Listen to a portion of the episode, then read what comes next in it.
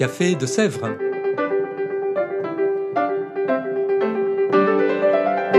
Au Café de Sèvres, on discute philosophie et théologie.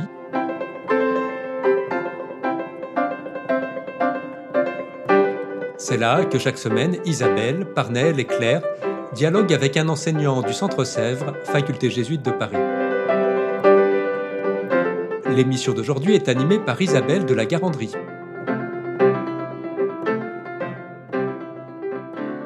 Chères auditrices, chers auditeurs, bonjour, bienvenue dans ce nouvel épisode du Café de Sèvres. Nous recevons aujourd'hui Alain Thomaset. Alain Thomaset, bonjour. Bonjour. Alain Thomaset, vous êtes jésuite, docteur en théologie et vous enseignez ici même au Centre Sèvres la théologie morale.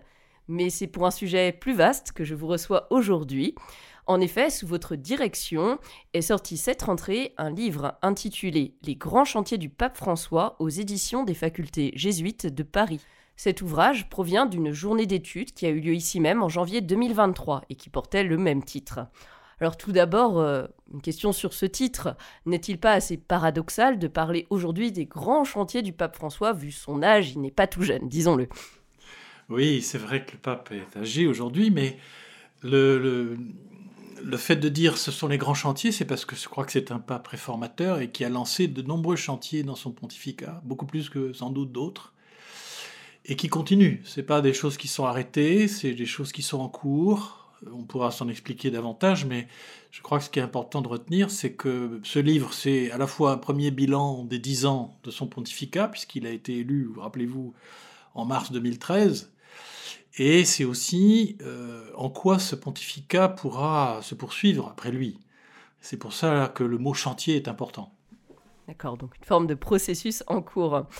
Alors, vous l'avez dit, euh, c'est vrai qu'on fêtait les 10 ans du, pontificat du pape François. Est-ce l'origine de cette journée d'études ou y a-t-il eu peut-être d'autres éléments déclencheurs? Oui, on s'approche sans doute de la fin de ce pontificat, donc euh, un premier bilan euh, est intéressant à faire, et d'ailleurs je pense que d'autres le font aussi, il y a d'autres livres qui paraissent sur ce sujet, après nous d'ailleurs je dirais, mais donc il y a un premier bilan à faire. il faut quand même rappeler que ce pape, a été élu parce qu'on avait besoin de quelqu'un qui puisse réformer l'Église. Hein. Rappelez-vous, dans les congrégations qui ont précédé le consistoire qu'il a élu, euh, c'était quand même la crise euh, que le pape Benoît XVI euh, n'a pas pu ou voulu résoudre. C'est pour ça qu'il a démissionné d'ailleurs. Bon, l'affaire Vatilix, la question des finances du Vatican, la réforme de la curie, la question des abus, etc. Tout ça pesait au moment où il a été élu et on a de lui qu'il fasse des réformes. Et c'était vraiment indispensable. Donc je crois que c'est vrai et c'est ce qu'il a voulu mettre en œuvre. Oui, donc un, pape euh, réformateur. Euh, c'est vrai qu'on l'entend même aujourd'hui, on est à l'heure du synode sur la synodalité, qui n'est pas sans provoquer des remous, des réactions. Alors peut-être justement, retraçons euh, avec vous l'histoire de ces dix ans de pontificat, remontons en amont, et traçons donc un premier panorama, comme le propose la première partie de cet ouvrage.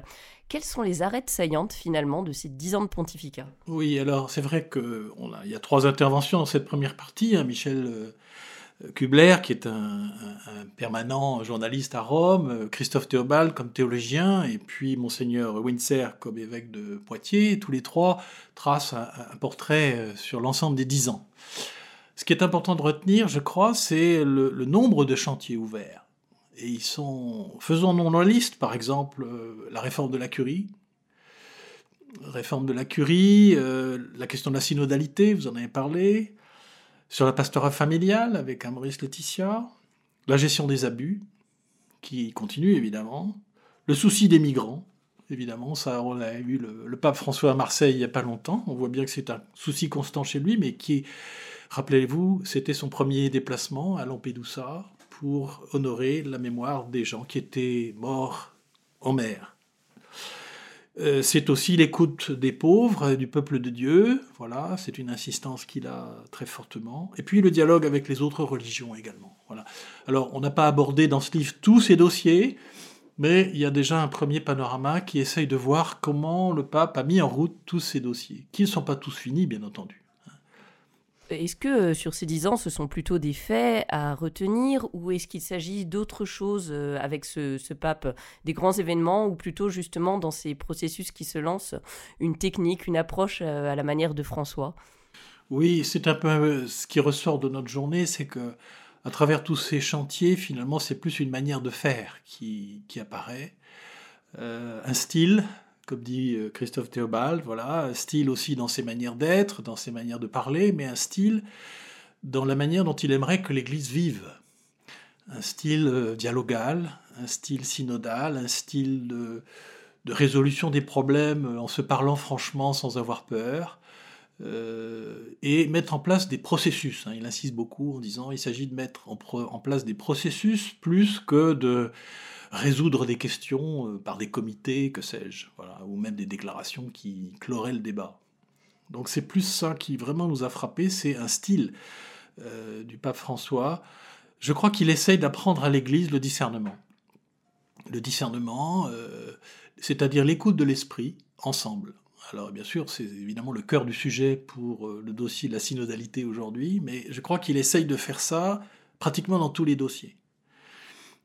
Si on prend l'exemple de la pastorale familiale, par exemple, euh, ce qu'il suggère dans Maurice Laetitia, c'est bien la mise en place d'un processus de discernement, d'accompagnement des situations dites irrégulières pour intégrer tout le monde dans l'Église. Voilà. C'est un exemple, on pourrait en trouver d'autres. Euh, voilà. La réforme de la curie, c'est aussi une manière de dire, c'est l'évangélisation qui est première, c'est la mission qui est première, et pas d'abord défendre la doctrine, on pourrait dire. Voilà. Et c'est pour ça que le, le dicaster le plus important aujourd'hui, c'est celui sur l'évangélisation.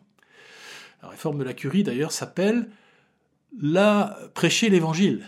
C'est pas pour rien. Voyez? C'est ça l'objectif, c'est aussi rendre une église dialogante, missionnaire, miséricordieuse. C'est ça le style. Oui, donc euh, beaucoup de changements et beaucoup de richesses dans ces dix ans de pontificat. On en a euh, un petit peu euh, parlé, mais a, on est en plein dans le processus synodal, qui semble être l'un des grands chantiers du pape François, sans doute aussi une manière d'apprendre le discernement à toute l'Église. que peut-on en dire et qu'en disent peut-être aussi les contributeurs de ce livre? Alors c'est Giacomo Costa là, qui fait partie d'ailleurs des, commissions synodales, euh, qui est tout à fait bien, bien informé sur tout ce qui se passe. Ce qui était frappant dans ce qu'il nous a dit et ce qu'il a écrit, c'est euh, aussi que ce processus se modifie au fur et à mesure. C'était pas quelque chose de coulé dans le bronze au départ, mais qu'ils ont appris aussi peu à peu, du fait du remontée euh, du peuple de Dieu, du fait des euh, conférences épiscopales, des remontées venant des différents continents. En fait, le processus s'est lui-même aussi transformé, du fait même du processus. Et ça, c'est vraiment intéressant à entendre. Et finalement, la conclusion qu'ils en tirent, c'est que le plus important, c'est d'apprendre à l'Église d'être synodale, plus que les résultats. C'est pour ça que je dis que c'est un chantier, parce que je pense que le pape met en place ce système pour que ça dure après lui, et que finalement on acquiert peu à peu cette culture du dialogue, du synode, d'entendre toutes les voix, chacun à sa place, chacun avec sa fonction et son rôle. Et on voit bien que ça modifie des choses. C'est pas seulement un processus, c'est que ça conditionne aussi ce qui va en sortir. Oui, donc euh, vraiment une, une, mise en route, quoi, finalement. Euh, et euh, on a évoqué quelques chantiers déjà lancés pendant les dix ans. Si on va un petit peu de manière plus prospective, quels sont les autres chantiers qui sont encore devant le pape François ou peut-être devant l'Église selon les contributeurs? Peut-être d'abord en théologie morale, dont vous êtes spécialiste. Oui, alors oui, de fait. Alors, je pense qu'en théologie morale, euh, c'est évidemment Maurice Laetitia, donc sur la joie de l'amour, qui, qui marque un point important d'évolution, je trouve qu'il faut pas mettre en contradiction avec le pape Jean-Paul II et Veritatis Splendor ou son enseignement, mais qu'il faut mettre en continuité et en même temps en complément. Je crois que ce que nous ouvre comme piste pour l'avenir le pape François, c'est précisément de, de, bien intégrer le fait que si nous avons besoin de normes morales, de repères solides, c'est ce que le pape Jean-Paul II nous a rappelé euh, avec euh, bonheur, nous avons aussi besoin du discernement, et de la prise en considération des situations singulières. Il faut marcher sur deux pieds, euh, les normes et le discernement, et ça va ensemble. Si ça va pas ensemble, soit on devient rigoriste en ne pensant que aux lois, soit on devient laxiste en ne pensant qu'à la situation. Il faut penser les deux ensemble. Et je crois que c'est le chantier qui est devant nous dans tous les domaines. J'ajouterais que euh, prendre en considération les circonstances, l'histoire, euh, les intentions des sujets, la complexité du monde, c'est ce que fait déjà la doctrine sociale de l'Église. Et donc, il nous ouvre ce chantier de penser ensemble l'éthique familiale, sexuelle et l'éthique sociale. De, de, rabouter ensemble deux corpus qui semblaient un peu éloignés l'un de l'autre par leur ton différent, par leur manière d'aborder les choses. Je crois que ça, c'est un vrai chantier qui est devant. C'est sur une forme de mise en tension finalement pour vraiment tenir debout, si vous pouvez résumer.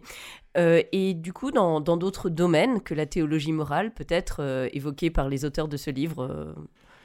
Bon, si on se met à l'écoute de l'esprit, ça va toucher tous les domaines. La question des abus n'est pas terminée, c'est évident.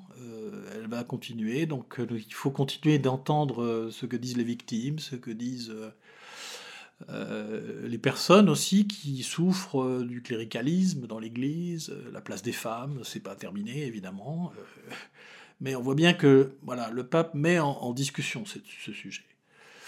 Euh, il y aurait bien d'autres domaines euh, qui n'a pas encore beaucoup abordé, mais de fait celle des ministères, par exemple. Voilà. Euh, va-t-on vers une plus grande attention portée au ministère institué, ministère laïque, il a déjà fait un pas dans ce sens. Va-t-on aller vers un diaconat féminin? On n'en sait rien pour l'instant, mais il a quand même remis en place une commission pour étudier le sujet après que la première commission est échouée à, conclure. Voilà quelques dossiers. Euh, c'est vrai qu'il y a aussi dans, dans les contributions euh, celle de Laure Blanchon et de Geneviève Como sur la place des, des pauvres d'une part, et puis euh, le rapport au monde avec les autres religions aussi. Oui, tout à fait. donc Laure Blanchon rappelle évidemment que ce pape veut une église pauvre pour les pauvres. bon, j'ai déjà parlé des migrants, mais c'est vrai qu'il veut une Église à l'écoute de la souffrance du monde, de la souffrance de la terre. On aurait pu parler aussi de l'écologie, bien entendu, qui est un gros dossier. Euh, on voit qu'il ça fait partie du style que le pape souhaite pour l'Église. Une Église pauvre, une Église humble, une Église à l'écoute de la sagesse de ceux qui ont souffert ou qui ont une sagesse particulière, dit-il, parce qu'ils ont expérimenté la, la souffrance, euh, les épreuves ce qui les rapproche du Christ. Voilà, donc il y a quelque chose du Christ qui nous est dit à travers eux. Sur la question du dialogue interreligieux, ce qui est frappant avec le pape François, il n'a pas fait de grandes déclarations ou de grandes avancées doctrinales, mais il a travaillé beaucoup par amitié. Il y a une grande amitié qui, avec Bartholomé, par exemple, patriarche de Constantinople, mais aussi avec le, grand mufti de Al-Aqsa, oui, c'est ça, de, du Caire, euh, il y a des rapprochements de personnes qui font avancer les choses euh, et qui aussi invitent à un dialogue plus approfondi sur ces sujets. Voilà, il y a, aussi une manière de faire dans cette approche, euh, mais on avance aussi sur ce domaine de nombreuses avancées, de nombreux chantiers. Alors euh, peut-être que je vais vous demander de faire acte de prophétisme, mais en même temps, vous avez dit, il essaie de, lancer des choses pour que cela perdure après lui. Euh, est-ce que vraiment euh, tous ces chantiers sont appelés à, continuer après. De quelle manière? Quels sont peut-être les outils que le pape François met en place pour que ça perdure et que ça ne s'arrête pas à la fin de son pontificat et qu'on continue dans, le, dans le développement voilà, de l'Église? Il y a plusieurs choses. La première, c'est un peu ce dont on a parlé, c'est-à-dire la mise en place de processus. Euh, processus dialogal, processus synodal, voilà, qui ne peuvent pas ne pas perdurer après lui, je pense. Quand on a goûté à, une discussion ouverte à l'écoute de l'esprit, euh, qui n'est pas une discussion d'Assemblée nationale euh, ou de débat politique, mais vraiment une écoute ensemble, marcher ensemble à l'écoute de l'esprit, je pense que ça, c'est comme il le dit, c'est la vocation de l'Église du XXIe siècle. Puis il y a une deuxième chose qui est frappante, c'est que ce pape a été le plus législateur de tous les papes précédents. Il a fait beaucoup, beaucoup de modifications du droit canon. 140 euh, canons ont été touchés, modifiés, et ça, ça, ça risque de rester. Oui, c'est sûr, c'est pas rien. voilà, donc il a, c'est quelque chose souvent ignoré, mais euh, Michel Kubler nous le rappelait, c'est l'un des papes les plus légiférants que nous ayons eu récemment. Donc c'est intéressant, là aussi peut-être une mise en tension entre le discernement avec les processus et de l'autre la loi également. Euh, eh bien, nous approchons de la fin de ce podcast, alors un mot de la fin. Qu'est-ce qu'on peut dire? Eh bien, ces grands chantiers, d'abord, ils continuent. Et puis, euh, je crois qu'il faut comprendre, euh, au-delà des, résultats, c'est l'esprit dans lequel il fait ses réformes. C'est vraiment un esprit de mission.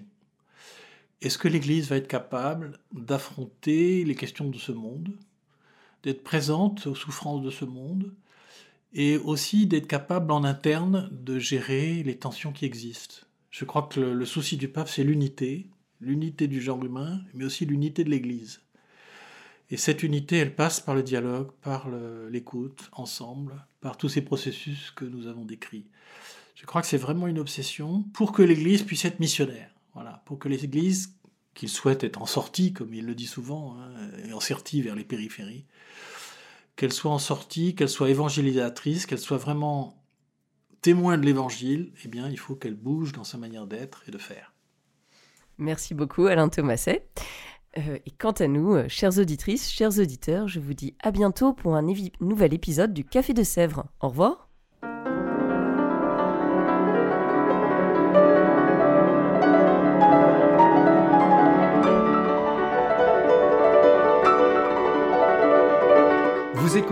Café de Sèvres, le podcast du Centre Sèvres, Faculté jésuite de Paris, en partenariat avec RCF.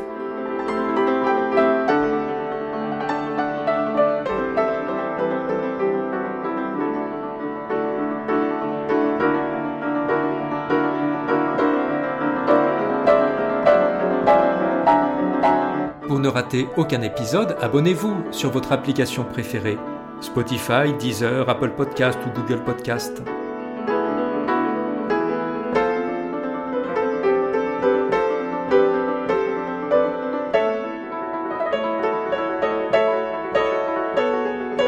Et sur notre site internet www.centresèvres.com, découvrez l'ensemble de nos cours et conférences en philosophie et théologie. À bientôt!